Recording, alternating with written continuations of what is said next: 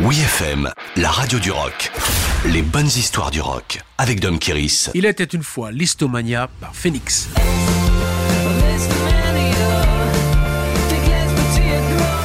Il existe bel et bien un lien entre l'univers du rock et le compositeur Franz Liszt, considéré comme la première star adulée des foules.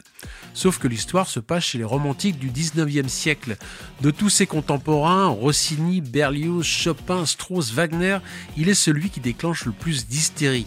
Derrière son piano, le visage dissimulé par de longs cheveux tombants, Litz entrait dans une forme de transe qui subjuguait le public.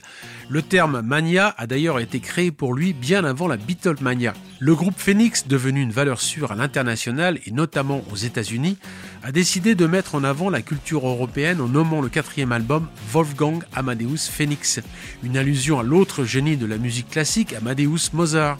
C'est un véritable contre-pied à la culture pop art américaine on ne se voyait pas chanter les louanges de Andy Warhol ou de Marilyn Monroe. Évoquer Franz Liszt et Mozart nous faisait jubiler, a déclaré le chanteur Thomas Mars. Franz Liszt était la première rockstar, les filles l'adoraient, elles jetaient leurs gants sur scène quand il jouait.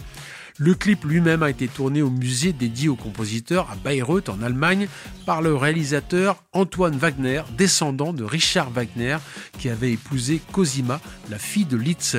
Autant de références que le public et le business américain ont trouvé très chic puisque Wolfgang Amadeus Mozart a décroché le Grammy Awards de l'album rock indépendant de 2009. L'année suivante, le groupe français sera le premier à remplir le Madison Square Garden de New York, confirmant une véritable Phoenix Mania. Well, there's many of